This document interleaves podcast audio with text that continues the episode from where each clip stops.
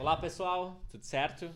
Estamos iniciando aí mais um episódio do podcast dos Júniors e novamente hoje trazendo um convidado, convidado incrível. Especial. Esse cara tem muito o que falar. Esse cara foi o meu orientador do meu trabalho final da faculdade, que não é TCC, né? depois a gente pode falar um pouquinho, né? É um trabalho empreendedor. Mas foi, foi bem legal. Mas antes de nós iniciarmos, quero dizer, e aí, Junico, tudo certo? Tudo ótimo. Bora pra mais uma? Bora lá. Bora lá. E também agradecer nossos apoiadores, né? Primeiramente ao Juliano Messinger, que nos apoia nessa estrutura de áudio, que sem essa estrutura, né? Óbvio, o podcast não tem como existir. E a The Play Produtora, né? Que nos fornece o espaço, né? Esse espaço lindo que vocês estão vendo, maravilhoso, é fornecido aí pela The Play Produtora. Entre em contato com essas pessoas aí que vocês vão estar bem servidos. Eu também entro pelo meio de. Mas é isso aí, gurizada. Bora lá? Vamos lá. Hoje, então, a gente tá trazendo aqui para nós trocar uma ideia o Thiago, Thiago Rossi. Tudo bem, Thiago? Tudo bem, boa noite. Como é que se fala nos podcasts? É bom dia, boa tarde, boa noite, boa madrugada. É, não sabe que Não importa que- a hora que você está ouvindo. Legal, Thiago, gente. se apresente. Quem é você? Bom, designer, gaúcho, pai de duas crianças, muito inquieto, gosto muito de especulação, gosto de futurismo e nasci nos games. Basicamente eu sou isso. Mas eu sou um pouco de tudo, sou escritor, sou empreendedor, atuo bastante nisso aí na área de design estratégico também. Ah, bacana. Escritor? Não sabia que tu era escritor, Thiago. Tenho obras já publicadas e ainda continuo escrevendo.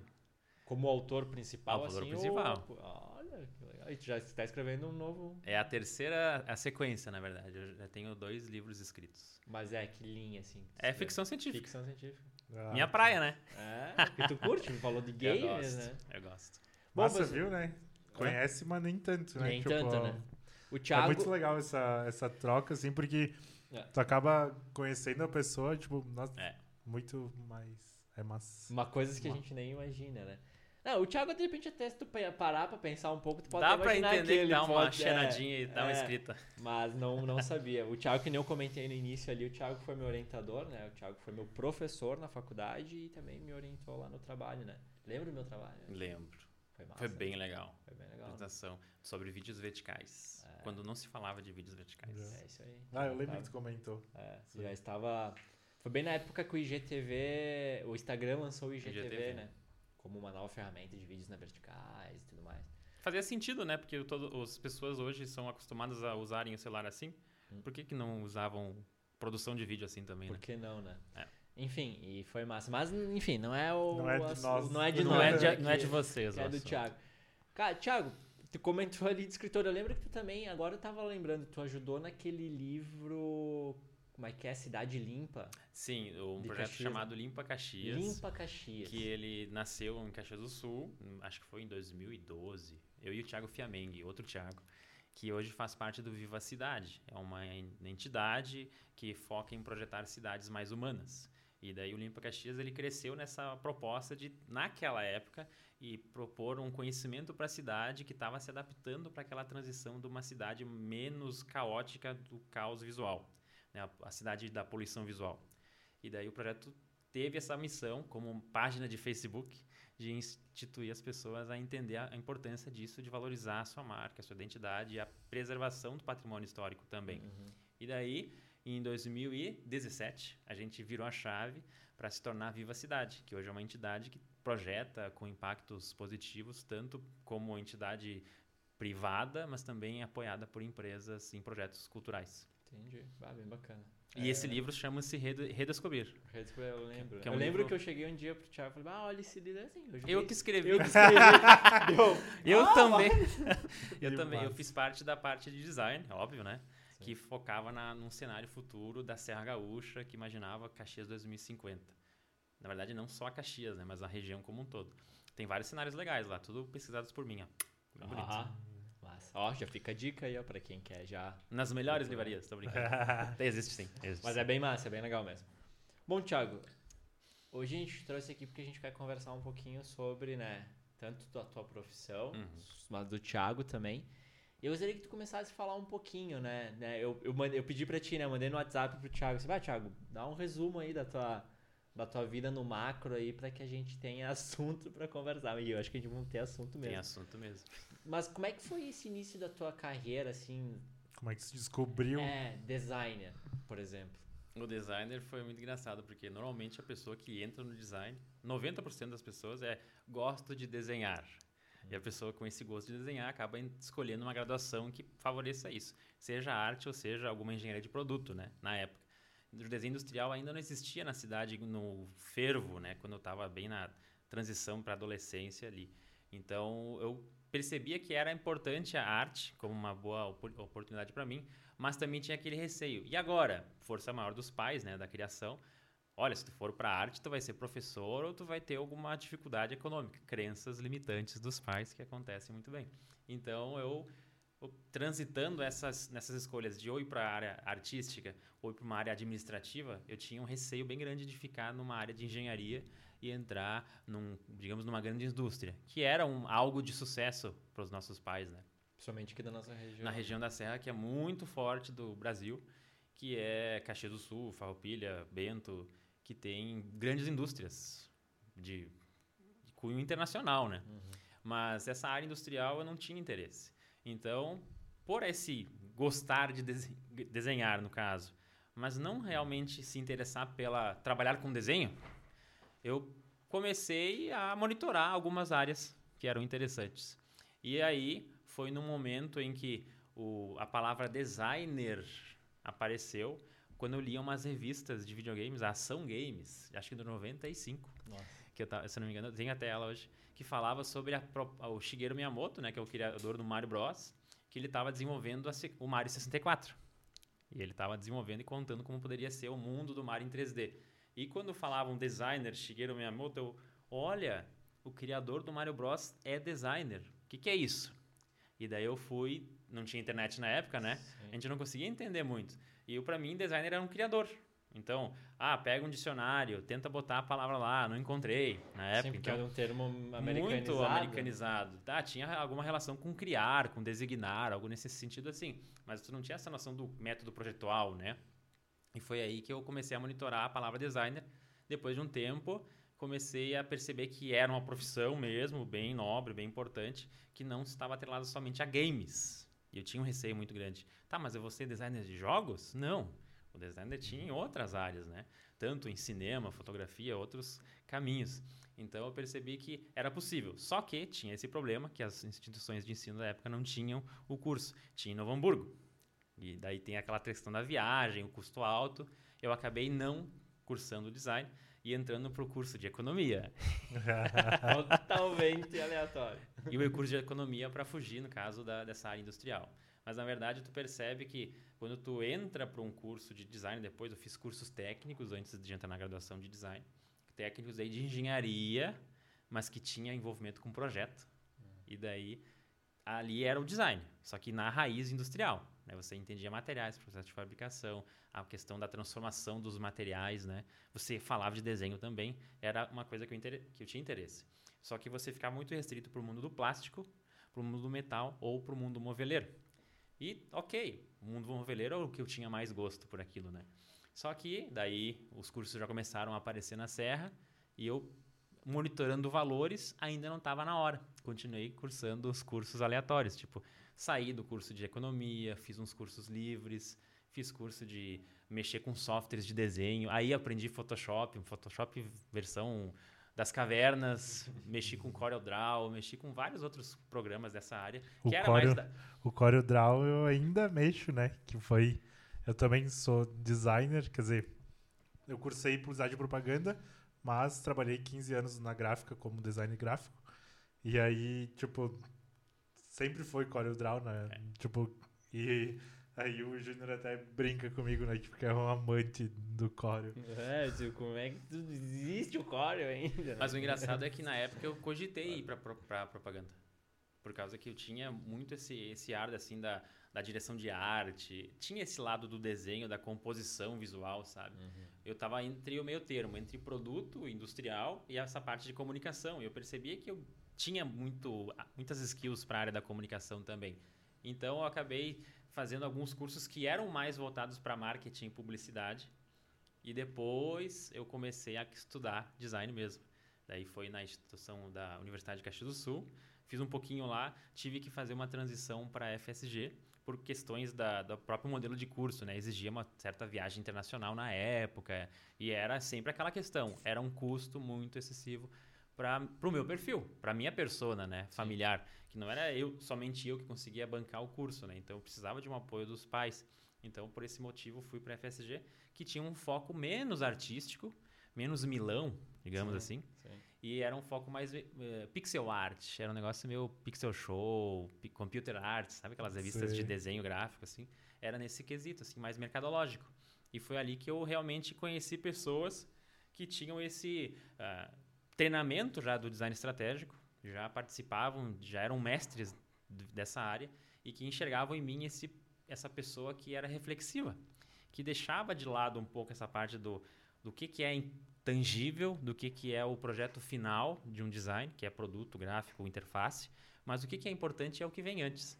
Eu me questionava muito, tinha esse raciocínio mais filosófico assim das coisas. E eles per- perguntavam, Thiago, tu já leu sobre design estratégico? Eu falei, não. Tu sabia que existe? Não. Tu quer ler? Quero. O que, que eu fazia? Só para dar uma, uma dica.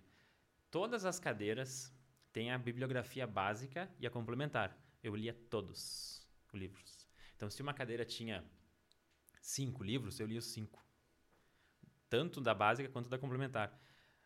Estar na aula presencial, fazendo as tarefas, os trabalhos de entrega lá do semestre, mais a leitura dos livros era tão grande o impacto, porque você lia o livro, você amarrava tudo, e ali eu percebi que tinha muito potencial mais de gestão do design do que o operacional, assim, a pessoa que cria desenho e, e fica naquela parte mais braçal. Que vai no papel e começa a esboçar, por exemplo. É. Era a etapa produto, de antes, que era a etapa planejamento, pesquisa. Então eu, eu percebi que eu tinha essa habilidade e eu era muito papudo, como eu sou, né?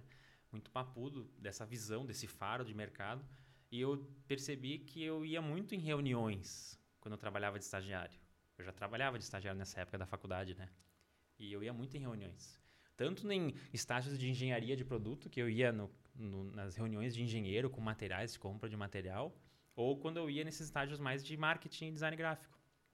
Eu tinha esse contato de apresentar projetos, de questionar orçamentos, que, era o, que é o perfil desse designer estratégico que ele é mais sistêmico, né? Ele enxerga as coisas e os impactos nessa rede de atores que se envolvem, né? Uhum. Então eu não sou aquele profissional do fone de ouvido, aquele que gosta de sentar no seu computador e criar e que tem um certo receio de apresentar o produto criado. Não, eu fiz uma ideia, defendi ela, se você não gostou, vamos incrementar ela, vamos mudar. Então eu tenho esse, essa cocriação como raiz do, do meu processo, que é uma habilidade necessária para essa atitude do design estratégico.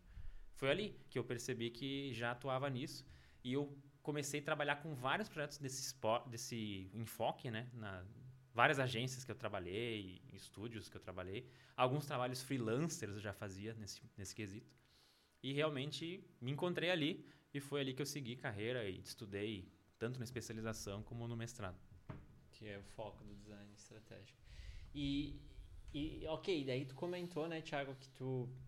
hum, É recente, né, que aqui na nossa região veio um design. Sim. Porque quando a gente fala 15 anos, 15 anos é uma coisa É bem recente, pouco, né? É pouco tempo, né? A gente fala, por exemplo, a, É- tec- a tecnologia, desculpa, Júnior. Não, A tecnologia, a tecnologia tá aí, cara, mas a tecnologia é muito nova. É muito novo. Né? A tecnologia ela é muito recente. E ela avançou muito rápido nessa questão, né? É, mas, Tipo, mas o, o um ponto. tempo pra cá, ela Sim, tipo, decolou, exponencializou, né? É, e tem muito mais, né, pra exponencializar. O Thiago pode abordar um pouco. pouco nisso. É, porque o Thiago, Thiago, além de design estratégico, tu é pesquisador, né, Sim. Thiago? Tu pesquisa tendências, Sim. né? Pesquisa. Posso dizer que tu é um meio que um futurista? Pode ser. Posso dizer Pode assim? dizer. Tu pesquisa tendências futuro, resumir, é basicamente É. isso. É tipo um Yuval Harari, assim, É. uma coisa assim. É nessa questão, porque tu, tu avalia tanto a tecnologia criada pelo ser humano, quanto o impacto que ela causa no ser humano. E não somente a tecnologia, mas a relação social. Ah, o comportamento dos animais. Será que está relacionado ao clima? E será que o clima está relacionado com a indústria? Então tu fica criando várias teorias em, cima disso. Claro, de- argumentos aliado com né? argumentos e lentes de pesquisa que tu acaba utilizando, mas que tu está sempre monitorando quase que o diagnóstico em tempo real do, do mundo, assim. do mundo que a gente tem hoje, né? Que é o mundo terra, né? Que a gente, eu já penso no mundo sem, sem planetas, né? Você pensa em mundos malucos. Mas a gente, no mundo que a gente vive hoje, a gente tá, vem causando muito impacto ambiental, tanto, agora com a internet ainda mais, né? Que é a questão do lixo eletrônico, o próprio lixo virtual. Quantos, quantos servidores existem por aí que estão lotados de dados Nossa. que não são utilizados e que daí tem que criar uma, digamos, uma espécie de revisão desses servidores, porque você tem que criar normas menores, ou se você quer usar, você tem que pagar, porque senão vai começar a acumular, né? Então tem essa questão dos dados acumulados. Sim, mas a, a, o que eu queria conectar ali para a gente voltar um pouquinho, por ser muito recente e tu, e tu pegar e estudar sobre Sim. esse caminho, sobre partir para esse caminho de design estratégico, o quanto que tu sentiu de resistência na região, o quanto ou ou melhor, o que tu vê na região, o amadurecimento desse mercado, é fácil tu aplicar design estratégico dentro de empresas ou dentro de processos tão burocráticos e antigos, vamos dizer assim, comparado ao que tem de novo? Tu consegue entrar com esse mercado? O que que tu vê, sabe, nesse mercado? O design estratégico. Sim. O designer é a primeira coisa que tu tem que quebrar essa barreira, é a percepção de que a gente, como profissional, é somente o, o final. E isso era, é muito comum em vários empreendedores e várias entidades. assim. O designer é o cara que desenha e que refina. Só isso. É a ele, visão, né? Ele não participa do processo da criação, do, da concepção geral das coisas. Ele não fala sobre negócios. E isso já vem sendo quebrado pelo próprio impacto de vários materiais de design estratégico inseridos não só pelo designer, mas pela aplicação deles por outros profissionais, que é a área do marketing, da administração, que acabam utilizando ferramentas nossas de design para pensar o negócio. Então, o desafio que a gente tem que fazer é quebrar essa barreira, que é a barreira do final, e começar a mostrar que a gente pode fazer o que eles chamam de prever e fazer ver. Não somente o ver, que está lá na, no sinal, sabe? Você tem que desenvolver o início. Então, quando você faz isso, você entra como um parceiro. Você entra como um parceiro que ajuda a visualizar. E você ajuda na tomada de decisão. Quando você faz isso e eles percebem o potencial que você causa numa reunião, com um documento apresentado, com um levantamento estruturado, uma, um resumo de forma visual, você acaba criando ferramentas para eles que são mais poderosas do que uma planilha de Excel, por mais que a planilha tenha que existir. E a partir dali você começa a transformar a cadeia de pessoas que não enxergam você como um, digamos, a pessoa que é estratégica, Sim. que define rumos, né? E isso você acaba quebrando nesses processos. Até a pessoa mais leiga, tá? Ela consegue entender esse potencial. Mas tem que partir de você. Você não pode se impor como um profissional que é o Deus divino que vai lá salvar a humanidade. Não. Eu sou só mais um, mas esse só mais um, ele tem uma habilidade que vocês não estão utilizando. Opa, bati aqui. E vocês acabam utilizando como gestores esse processo para facilitar a vida de vocês. E no caso, você crava na ferida que é preço, tempo, prazo, prejuízo.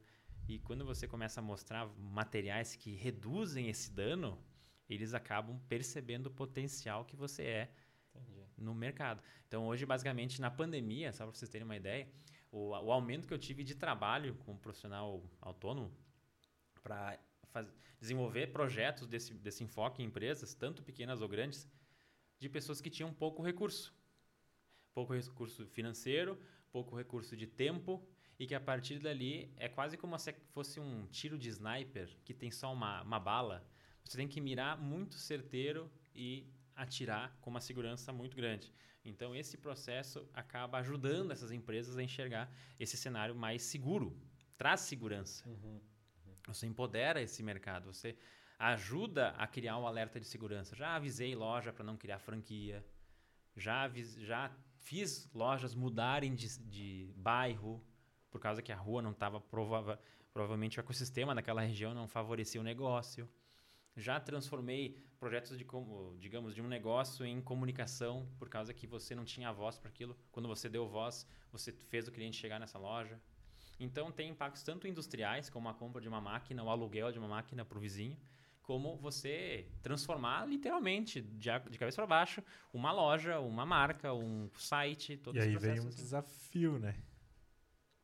Tipo, convencer, assim, vamos dizer, a, até a gente tava falando num outro podcast, num outro momento, uma, algo muito parecido, né? Que, tipo, a, as logomarcas de, de antigos, assim, que tu precisa reformular e coisa. E é muito difícil tu convencer a pessoa, às vezes, né? Tipo, pra eles, ah, aquele logo é o logo do começo, assim, e, tipo, e precisa dessa mudança, né? Pra... E que massa, tipo, essa parte também, né? Tipo, de mudar de endereço, por exemplo, né? Um, um local, assim. É muito forte isso, E né? Muito É. forte. É muito forte, né? Você tem um- uma, uma rotina ali. Ah, e tem todo um, toda uma estrutura, tem, é muitos fatores, né? Ah, mas, mas, Thiago, o- como que tu entra dentro da empresa com o design estratégico e como tu identifica o que precisa se mudar? Como o design estratégico atua dentro de uma empresa especificamente? Porque tu comentou, eu atuo desde a parte, tipo, ah, eu fiz o cara mudar de local. Sim. Ah, eu, lá eu fiz tal coisa, lá. Como é que tu atua lá dentro e começa esse processo? Consegue en- entrar um pouquinho mais a fundo Sim. no design estratégico, explicar um pouquinho, assim, nem que seja um passo a passo, vamos dizer assim, de como é que... O processo de design estratégico, por ser sistêmico, por enxergar várias camadas, vários atores envolvidos dentro da, daquele organismo que é a empresa, ele, ele acaba entrando muitas vezes pela própria gestão que gerencia a empresa. Geralmente você vê isso de um diretor comercial, você vê isso de um diretor geral da empresa, o próprio dono do negócio. Ele acaba enxergando isso em você porque ele percebe a necessidade de mudança. É algo está incomodando ele e ele precisa se, ou se atualizar ou incrementar aquilo que ele já vem fazendo para o bem. Então não é aquela aquela sensação de urgência.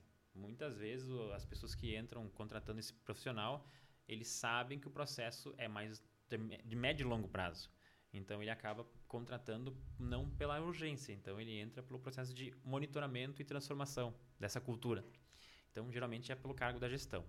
Quando não é pelo cargo da gestão, ele vem por algum um movimento de algum setor, seja ele da, do próprio comercial, seja ele de uma engenharia, seja ele da comunicação, seja ele da própria construção física do produto ou do serviço em geral.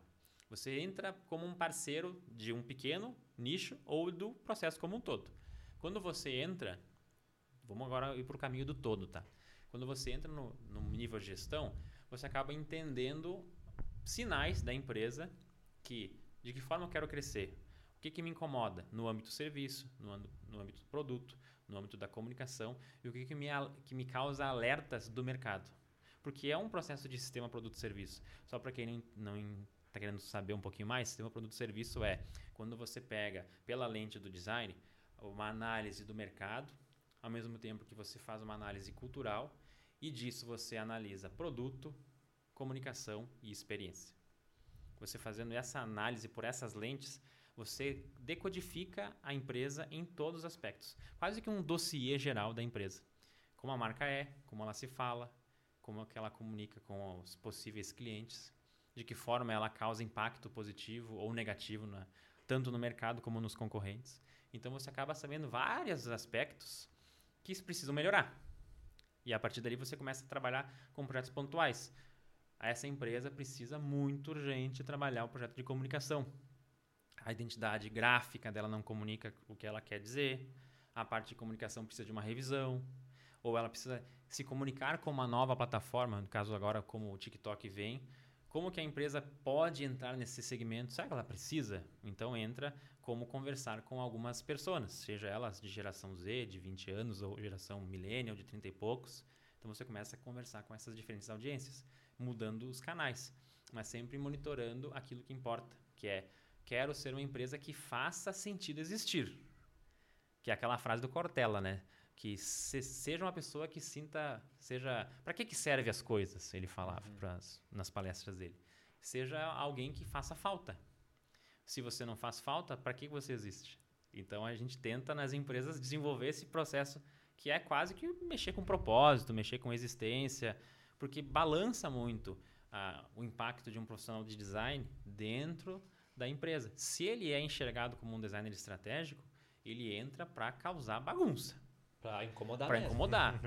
Se ele é um profissional do design em si, ele vai trabalhar essa, essa peça, que é um produto, é um material visual pontual, mas quando ele é estratégico, ele entra nas entranhas da empresa, que envolve como ela quer seguir, como ela quer continuar. Tá, então, então um designer estratégico, ele, ele é profundamente um pesquisador. É. É um cara que tem que estar, é um cara que tem que estar assim todo momento ah, buscando tendências, Sim. todo momento entendendo sobre mercados e novas atuações desses mercados e, e conhecer um pouco de tudo. Sim. É, ele tem que ter um perfil bem eclético, por mais que eu goste de Linkin Park. eu tenho que entender que eu tenho que gostar de outros estilos de música ou Sim. outras áreas, né? Sim. Então, ele tem que ser um profissional que ele saiba entender os movimentos do tempo. Tá. E, e ele, tem que, ele tem que ser um profissional que tem que entender de gestão, que tem que entender de processos, tem que entender de, de, de sei lá o que, de. de cultura, sabe? Ele é um cara que tem que permear por todas Ele é essas qua- áreas. o próprio profissional do design, ele é uma esponja, né? Ele não, geralmente quando a pessoa, a pessoa pergunta sobre o designer, ele vai dizer, tá, mas eu sou um pouco arquiteto, sou um pouco artista, sou um pouco do marketing, sou um pouco da administração, sou um pouco de tudo. Ele é, basicamente, o designer é uma cultura de projeto. Ele é muito parecido com a arquitetura, só que ele abraça outras áreas que a arquitetura não abraça. O que importa pra gente é conhecer um pouco de tudo, mas não saber dominar, não precisa ser aquele profissional em T que a gente vê nos momentos aí da, dos concorrentes da vida. Mas o que importa é a gente tem que entender as habilidades necessárias que a gente tem, seja ela de visualização, seja ela de apresentação, de mediação e de transformação. E a partir disso saber utilizar esses processos dentro das empresas. O trabalho do designer ele sempre é uma mediação de alguma coisa. Mediação de um conflito, quase como um advogado faz, como um psicólogo faz uma mediação de um processo de criação, você está reorganizando as ideias para aquele profissional que é muito bom na ilustração, no 3D, no vídeo, ele saber enxergar o processo. A própria direção de fotografia. O que, que é um filme sem direção de fotografia, né? Uhum. Você está enxergando o quadro ali, o frame, mas sem as irmãs Wachowski, já que tá em- estamos, estamos no Matrix quase sendo lançado, tá? Se você no futuro já viu Matrix, me conte como é que é, porque eu quero saber. Mas nessa lógica de você enxergar o, o todo, elas quando desenvolveram o Matrix, elas contrataram um ilustrador que desenhou quadro a quadro do filme para mostrar para o Warner Brothers que- como era a visão delas. Isso é um processo que o designer faz. Foda. É desenvolver a linguagem, mostrar. O próprio Elon Musk, que hoje faz isso, né? Ele é um grande. Ele assumiu o manto do Steve Jobs, digamos assim, né? Porque muito. Alguém precisa ter alguém para se espelhar, né? Sim. mas ele tem esse poder de visualização e ele consegue desenvolver de forma muito didática essa narrativa que convence investidores a enxergar que é possível viajar, que é possível se deslocar em altas velocidades por fora do planeta. Ele consegue mostrar isso para os investidores. Ele vai errar muito fazendo isso, mas ele enxerga o futuro e ele faz com que pessoas enxerguem também, até leigos. Então esse é o processo do designer estratégico ele acaba impactando desde uma microempresa, um empreendedor individual, até uma grande empresa centenária. Ele não faz isso sozinho, né? Ele faz isso com um grupo.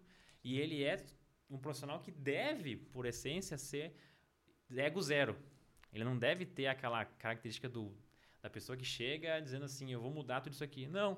Ele tem que chegar entendendo o cenário daquela empresa, as, as limitâncias daquela empresa, para a partir dali começar a saber a que momento. que mudar, né, momento, também. que tipo de pessoa. Tem, eh, tem uma frase, uma professora minha falava muito na pós-graduação. Ela falava assim: cada empresa, cada pessoa, no caso, existe um vetor positivo ou negativo. Na empresa, o positivo é aquela pessoa que enxerga a tua ideia e te defende. O negativo é o câncer, que é o anticorpo que vai querer te matar. Então, tente desenvolver nessa rede de alianças esse poder do vetor positivo. Então você vai entendendo que às vezes é um, um líder de setor, às vezes é uma pessoa de uma célula, às vezes é o próprio dono da empresa que tenta desenvolver isso abaixo, top-down up-down, né? Na verdade, daí tu vai ter que ir um por um, assim, convencendo um aqui. Tu inclui ele no projeto. e É um vai- projeto participativo. Então é um trabalho mais de diálogo, sabe? E leva um pouco de tempo. Por mais que você faça um trabalho pontual, estamos agora projetando um olhar sobre a marca. Você vai, claro, trazer pessoas que trabalham mais com a comunicação. Mas a gente tem que trazer alguém de fora. E esse alguém de fora é chamado não contextual, que é um dos itens dentro da pesquisa do design estratégico. O contexto é aquele nicho de mercado que você está atuando. Exemplo, comunicação de indústria. Você vai lidar para comunicação de indústria. O não contextual é falar sobre globo rural. É totalmente aleatório. Mas por que, que você pensou no globo rural?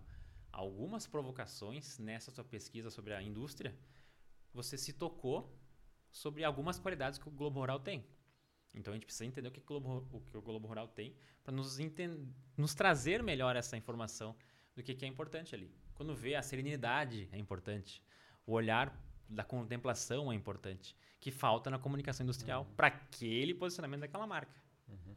Sim, é, eu vejo então assim que o design estratégico ele é aquele tipo de processo e metod é metodologia, podemos dizer assim, porque trabalha com várias, várias ferramentas, eu acredito, né, Thiago? Sim, eu tô aqui falando, mas o meu, o meu trabalho foi baseado em cima de design estratégico. Não me xinga, mas foi, foi em 2018. Sim, faz tempo. É. Eu não tive mais a aplicação, que eu acho errado. Eu acho que foi, foi bem válido aquelas aulas que a gente teve.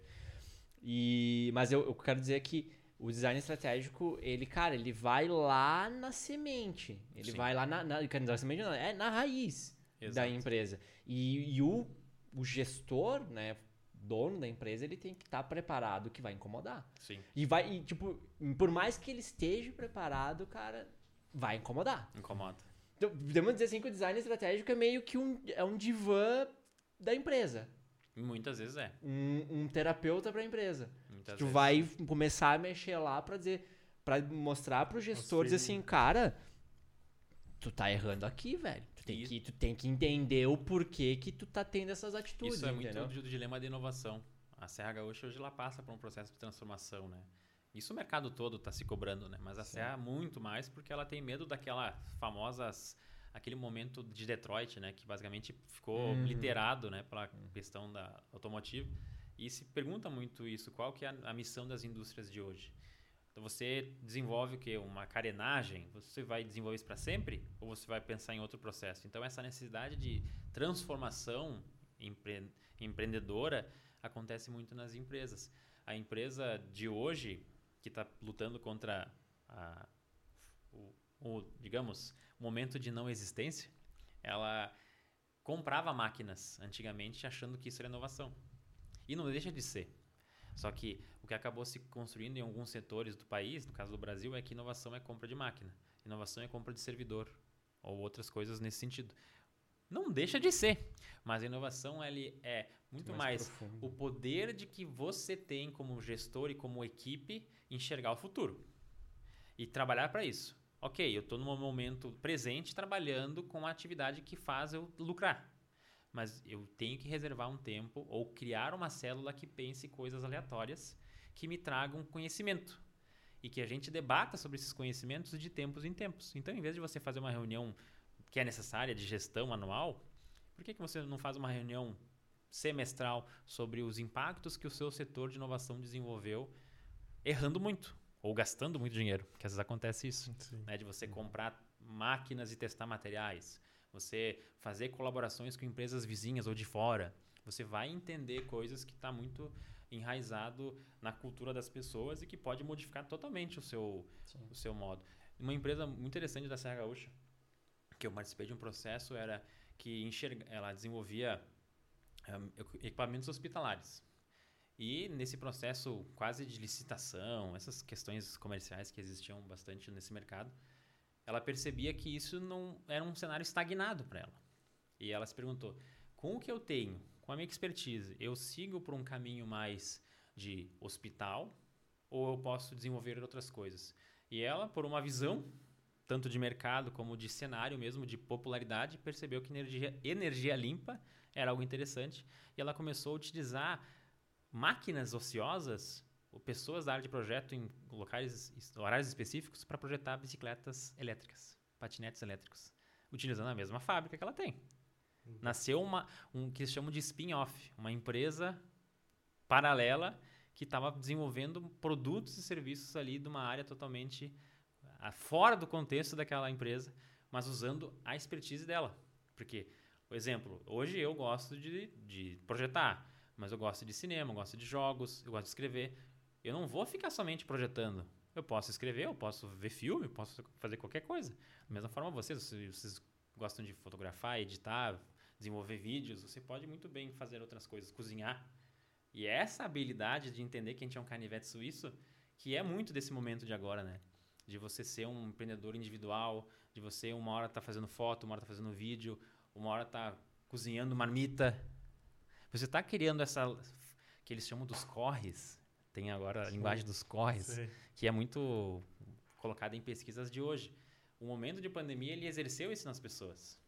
De a gente entender que a gente é, é possível a gente fazer coisas diferentes e lucrar com isso também. Mas fazendo aquilo que a gente gosta.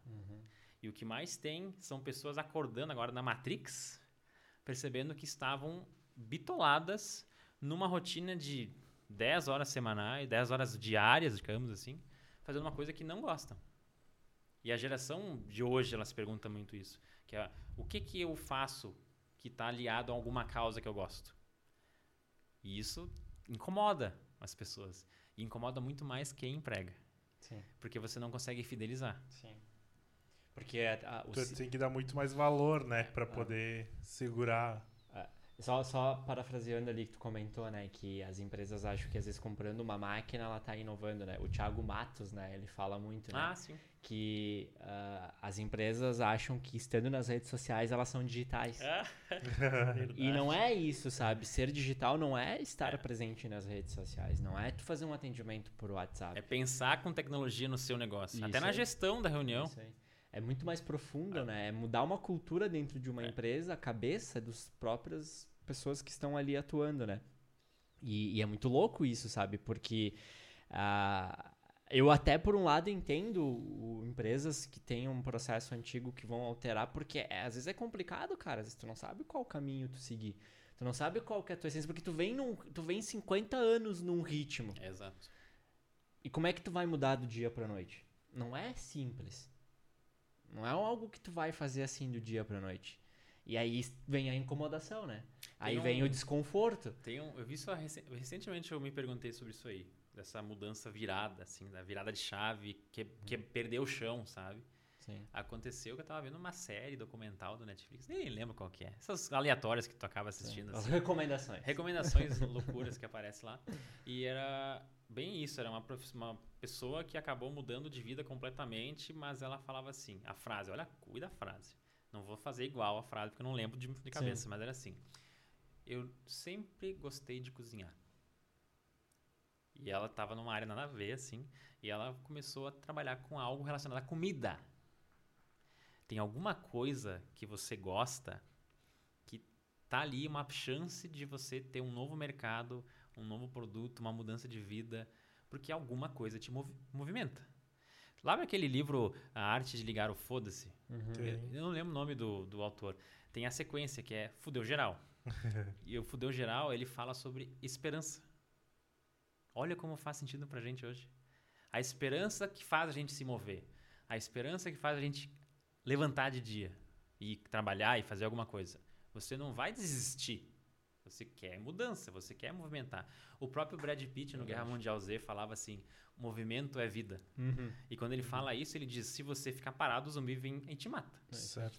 Então a nossa vida ela é necessária o movimento, mas o movimento controlado por nós, não um movimento caótico, que é o que acontece na- nas empresas, né? O Waze sem destino. Você sai no modo aleatório, tá? Eu estou fazendo o quê? Qual que é a métrica de análise? O que que você quer que- causar de impacto?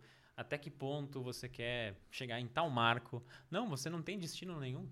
E as pessoas ficam nessa sensação de que está fazendo, fazendo, fazendo e nada sendo completado. Então isso causa também ansiedade, insegurança e cria também uma agonia. Hoje, a ge- a sociedade na pandemia desenvolveu agonia, né?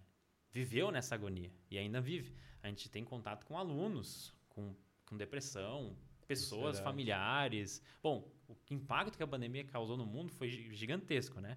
A gente vive hoje um novo 11 de setembro, um marco histórico que movimentou o mundo todo e que mudou a forma dele pensar as coisas. E claro, ele alerta coisas muito diferentes pra gente, diferente dos anos 2000.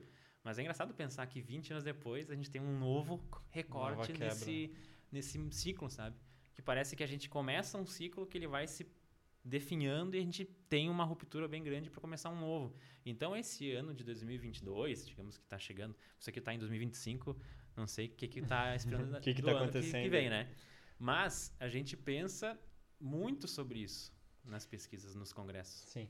E, e Thiago, já, já entrando um pouco nessa questão da pandemia, eu. Assim, eu quero que tu traga uma visão, porque o Thiago, para quem não sabe, ele é um pesquisador, né? Sim. Pesquisador do futuro. ele é um futurista.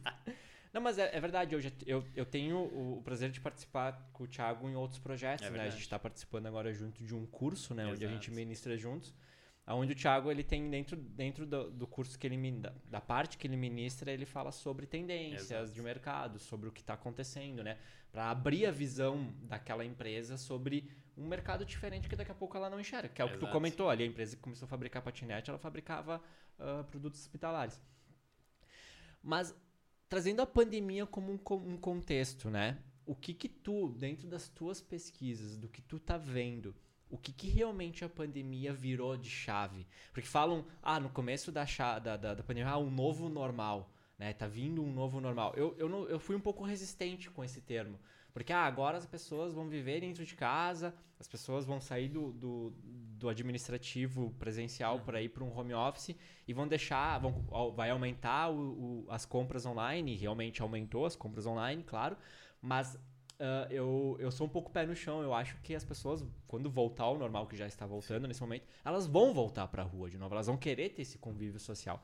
Mas o que que tu visualiza? Por que, que eu trago isso? Eu estou começando a ler um livro, e está tá bem no início, que é A Singularidade Está Próxima. Ele é um autor, ele é um futurista, que também ele, ele traz uma visão do futuro, uh, aonde o futuro vai ser a, a próxima evolução da humanidade. Sim.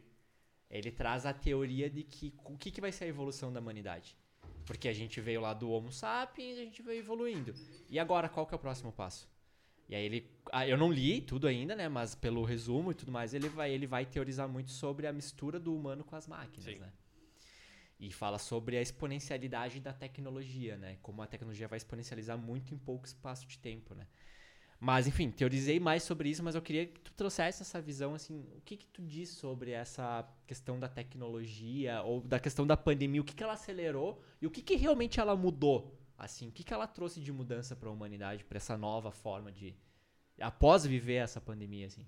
O que eu enxergo da pandemia, é, acho que o marco mais inicial, assim, é, claro, a sociedade como um todo, ela percebeu o poder da customização ela enxergou ah, o formato de a gente comprar de diferentes formas, em diferentes momentos. Aquilo que é, é exclusivo para a gente, mas que tem vários formatos que podem ser para qualquer pessoa. Então, isso acabou sendo bem forte dentro da pandemia. Outro ponto é, além da customização, é a ascensão do que eles chamam de biotech. De você, junto com a tecnologia, desenvolver com, de forma exponencial né, as tecnologias para desenvolver processos de saúde. Você vê hoje se popularizando mapeamento genético. Você via, ah, a Angelina Jolie tirou um, um, seio porque ela viu no mapeamento genético que ela tinha pretensão uhum. a ter câncer de mama. Ela tirou um seio. Esse tipo de recurso você vê anunciado em podcasts.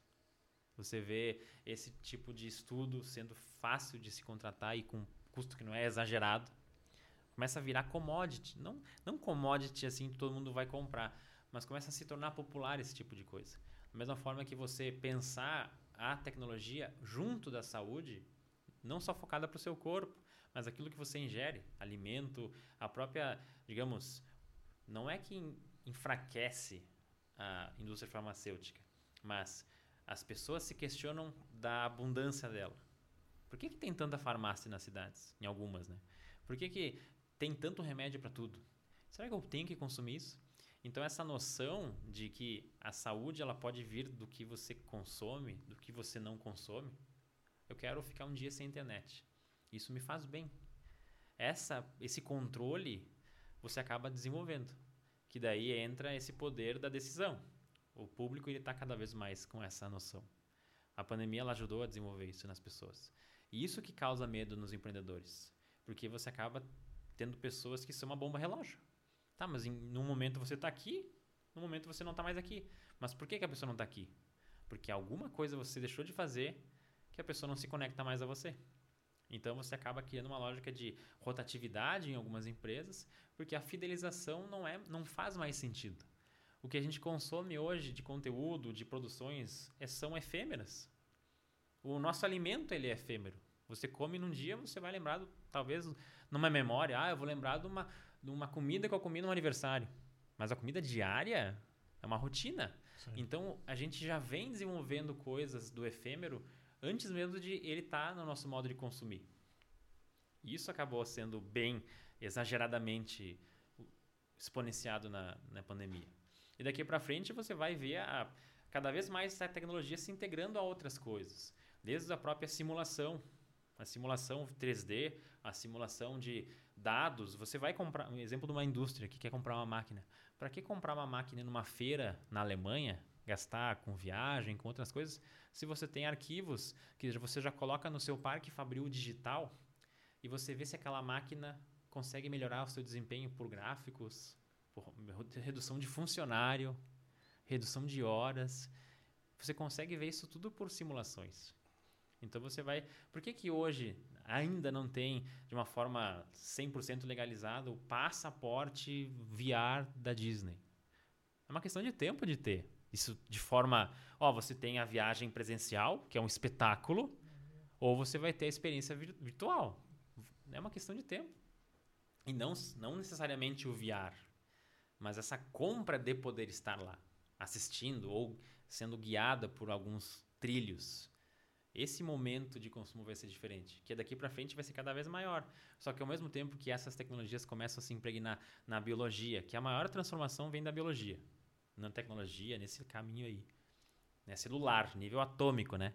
É ali que vem a transformação.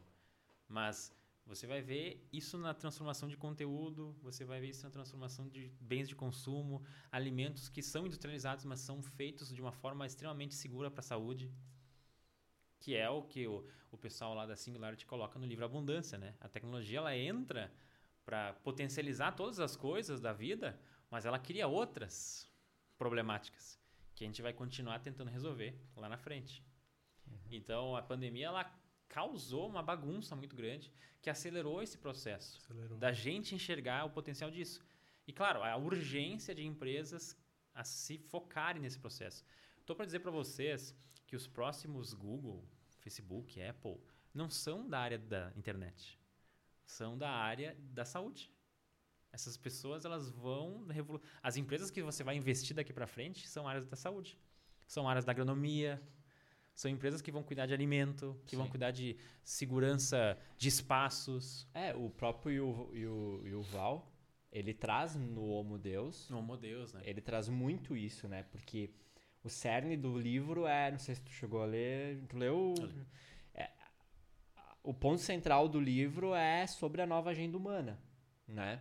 Porque a gente já está em um momento onde não temos mais guerras, onde nós não temos. Claro, a gente teve uma pandemia, mas já não é uma coisa. A saúde, as doenças, a gente já controla, a fome, a gente já controla, que eram agendas a serem combatidas. Isso. E hoje isso já está dominado pela humanidade. Tá, então qual que é o próximo passo? Aí ele entra, ele aprofunda muito sobre a questão da, da vinda da saúde, né? Então, da, do ser humano que possivelmente vai ter uma regeneração rápida do seu, do seu corpo, pessoas que vão viver. Ele, ele teoriza bastante, né, Thiago, sobre a, a questão de ser humanos que vão viver além dos 100 anos. Aí, o que, que vai acontecer com essas pessoas? Exato. Essas pessoas vão ter mais de uma profissão, sabe? Como é que a vai ser a vida dessas pessoas? Entendeu? Então é a biologia. E ele foca muito da biologia, né? De como o, o, a medicina está sendo impactada muito forte pela tecnologia, né? Que é a nova agenda humana, né? Como Pensa em, viver olha isso, que né? engraçado, né? Quando a pandemia começou, do, do, primeiro ano de pandemia não teve muito não teve muito essa produção reflexiva, né? Teve mais produção de resolução de problemas. Agora a gente está tendo produções de reflexões bastante grandes. E o governo francês é o que mais faz esse processo, né? a produção francesa nesse campo das humanas. E eles debatem a seguinte situação: se a gente está num momento híbrido, né? Que o híbrido realmente ficou e já acontecia, mas ele realmente hoje ele tomou conta, né? Você decide se você quer fazer aqui, você vai trabalhar em algum lugar, ok? É um momento que é, você abraçou.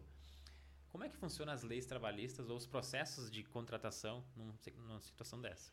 Exemplo, você está em casa, no seu home office, em hora de trabalho. Você foi comprar um pão. E na compra do pão você foi atropelado. Você foi atropelado no trabalho ou, ou não foi? Então, essas questões que são mais éticas, que entra muito naquelas leis da robótica, da programação, esse tipo de debate vai ser cada vez mais presente em empresas, em setores, porque tem marcos sendo construídos de regulamentação de várias coisas. A própria questão dos combustíveis, né, que em 2030, é, para os países de primeiro mundo, cortarem a, a compra de carros sem ser elétricos. Como é que isso impacta no nosso país, Brasil? Né? Então, a regra é a seguinte, segundo o que eu avaliei, né? 2039 você comprou um carro elétrico. Tri, não, carro a combustão, no caso. 2030 cortou a venda. Você tem 10 anos para circular com esse carro. Depois disso, ó, não existe mais. Você não pode mais rodar com esse carro. Aí como é que funciona aqueles carros que você coleciona, os carros seminovos? Aí entra aquele mercado. Você como que está me você, você que tá me ouvindo aí que trabalha nos ramos de seminovos, será que não tem a chance de você buscar? Claro que agora no momento talvez seja caro isso, ou nem exista, mas existe como colocar sistema de carro elétrico para um carro que hoje, no caso o meu Sandeirinho, uhum. 2018, uhum. você vai comprar em 2035 um Sandero 2018 com um motor elétrico, com um sistema totalmente renovado para poder rodar. Entendi. Então, será que agora você vai ter que comprar um carro desse porte com uma tecnologia de, ó, custa mais tanto para ter a atualização de Sim, um sistema? De, que nem o antigamente era muito fazia muito que o gás natural, né? Isso. Tipo essa troca de é uma questão para esse nicho de mercado de carros seminovos, pode ser que realmente aconteça. Porque as leis, elas acontecem de uma forma não é permitido mais. Ou você faz pela força, ou você vai ter que você vai ter que transitar. Então a Shell, né, lá nos anos 60 que pesquisava formas de combustíveis futuristas no, no ápice do petróleo assim. Por que fazer isso? Por que testar hidrogênio e outras coisas? Não, ela enxergava que a, a mobilidade ia ser diferente. Ela gastou muito dinheiro fazendo isso. E muitas Nossa, pessoas não sabia de que forma que como ia ser... vai ser utilizado, sabe? Mas esse processo é interessante monitorar.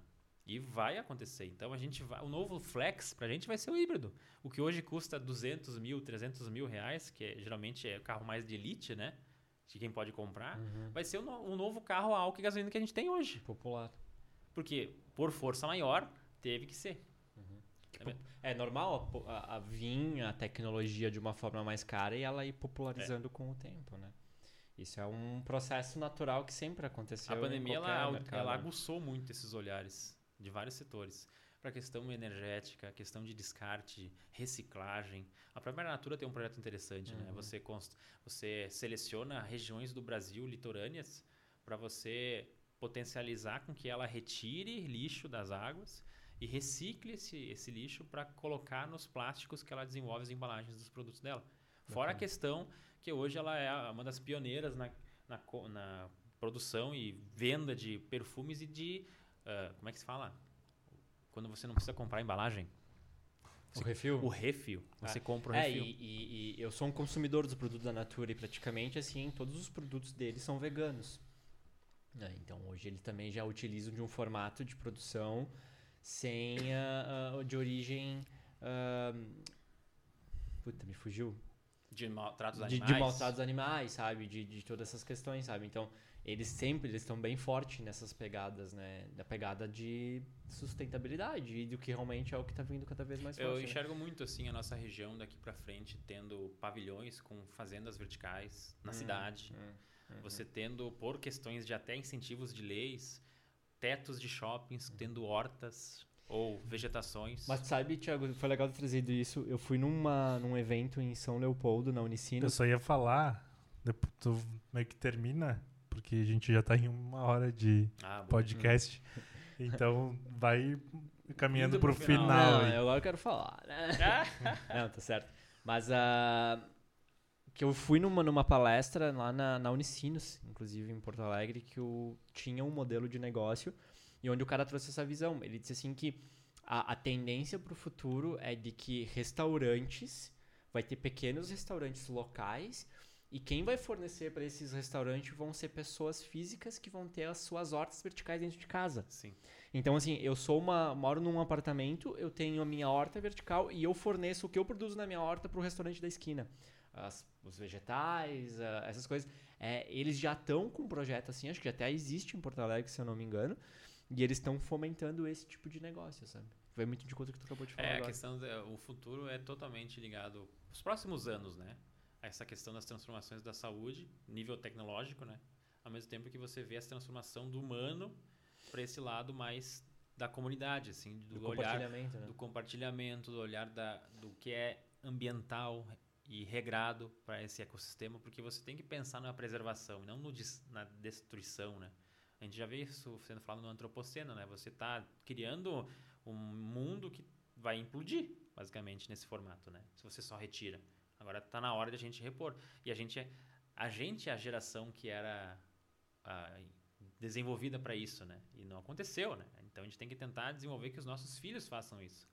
Que todo mundo fala que a geração alfa, que a, o meu filho tem três anos, essa é a geração alfa, né? Então essa é a geração que realmente pode ser responsável por transformar. Porque pode ser que esses de 20 e poucos não tenham também esse, essa responsabilidade ainda.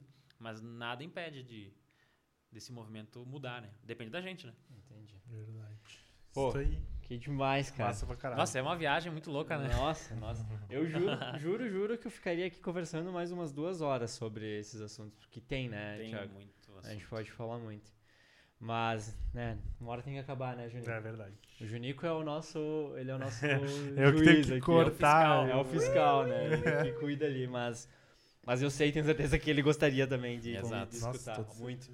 Thiago, cara, Um prazer, né? prazerzaço ter vindo aí. É, Foi demais. muito bom te escutar mesmo. Eu acho que a gente tem que vir de novo. Ah, se tiver uma parte 2, eu venho aí. Vamos fazer outras temáticas. Eu acho que a parte 2 pode ser mais focada, daí vamos lá, vamos falar só sobre isso. Tal entende? assunto. É, podemos falar sobre futuro, cara. Eu É. sou um, eu consumo conteúdo do futuro. Eu li o Homo Deus, que é um, deixa de ser. Tô lendo agora a Singularidade está próxima, que é, é, que é sobre futuro. Tem outros já no meu radar ali que eu li, já li outros conteúdos também de outros atores, então eu adoro muito filosofar sobre sobre o futuro. Não sou um conhecedor tão profundo quanto o Thiago, Mas acho que é o que pra fechar, eu, assim, o que, eu consumo. o que se pode dizer é que as pessoas que estão ouvindo a gente se perguntem pra que que eu sirvo? Boa. Pra que que eu existo? E trabalhar em forma desse legado, sabe? Pra que que eu vou existir nesse planeta? Então, faça algo que faça sentido pra você, que te deixe feliz e que deixe outras pessoas felizes, né? Porque senão não tem motivo de existência, né? Então, viva, né? Viva e sirva. Aí. Sirva pro mundo. Perfeito, ó. Fechamos caralho, com uma fech- baita, Que uma baita fechada, filosofia. né? Isso aí. Legal, gente. Thiago, obrigado. Teus contatos vão estar ali na descrição ali do, do, do nosso podcast. Então, o pessoal que queira entrar em contato com, com o Thiago, né, a- vai ali no- na descrição, vai estar ali o perfil dele, vai estar ali o trabalho do Thiago. Quem quiser trocar uma ideia, o Thiago é um cara super acessível. Ah, é só se preparem, porque se tu mandar áudio pra ele, ele é um cara que manda áudios compridos. Verdade. O Thiago é o cara, eu lembro da minha faculdade, só pra finalizar dinheiro. ah, quando ele mandava as orientações, era áudios de 10 minutos. Eu já mandei 40 minutos em áudio. É um podcast em A áudio. tristeza é você mandar 40 minutos, falar meia hora sem perceber que o áudio não existe mais. Te aconteceu? Então eu olho e vejo, tá, tá ok, tá, tá bloqueado, Deixa ali. vamos falar. Bah. Caralho. Show, show. Obrigado, Thiago, mais uma vez. Um abraço, até mais. gente. E galera, obrigado pra você que ficou até o final. Consuma esse conteúdo, esse conteúdo tá Top riquíssimo. demais. Ficou top mesmo. E nos vemos no próximo episódio. Até mais. Valeu, até o próximo. Vamos!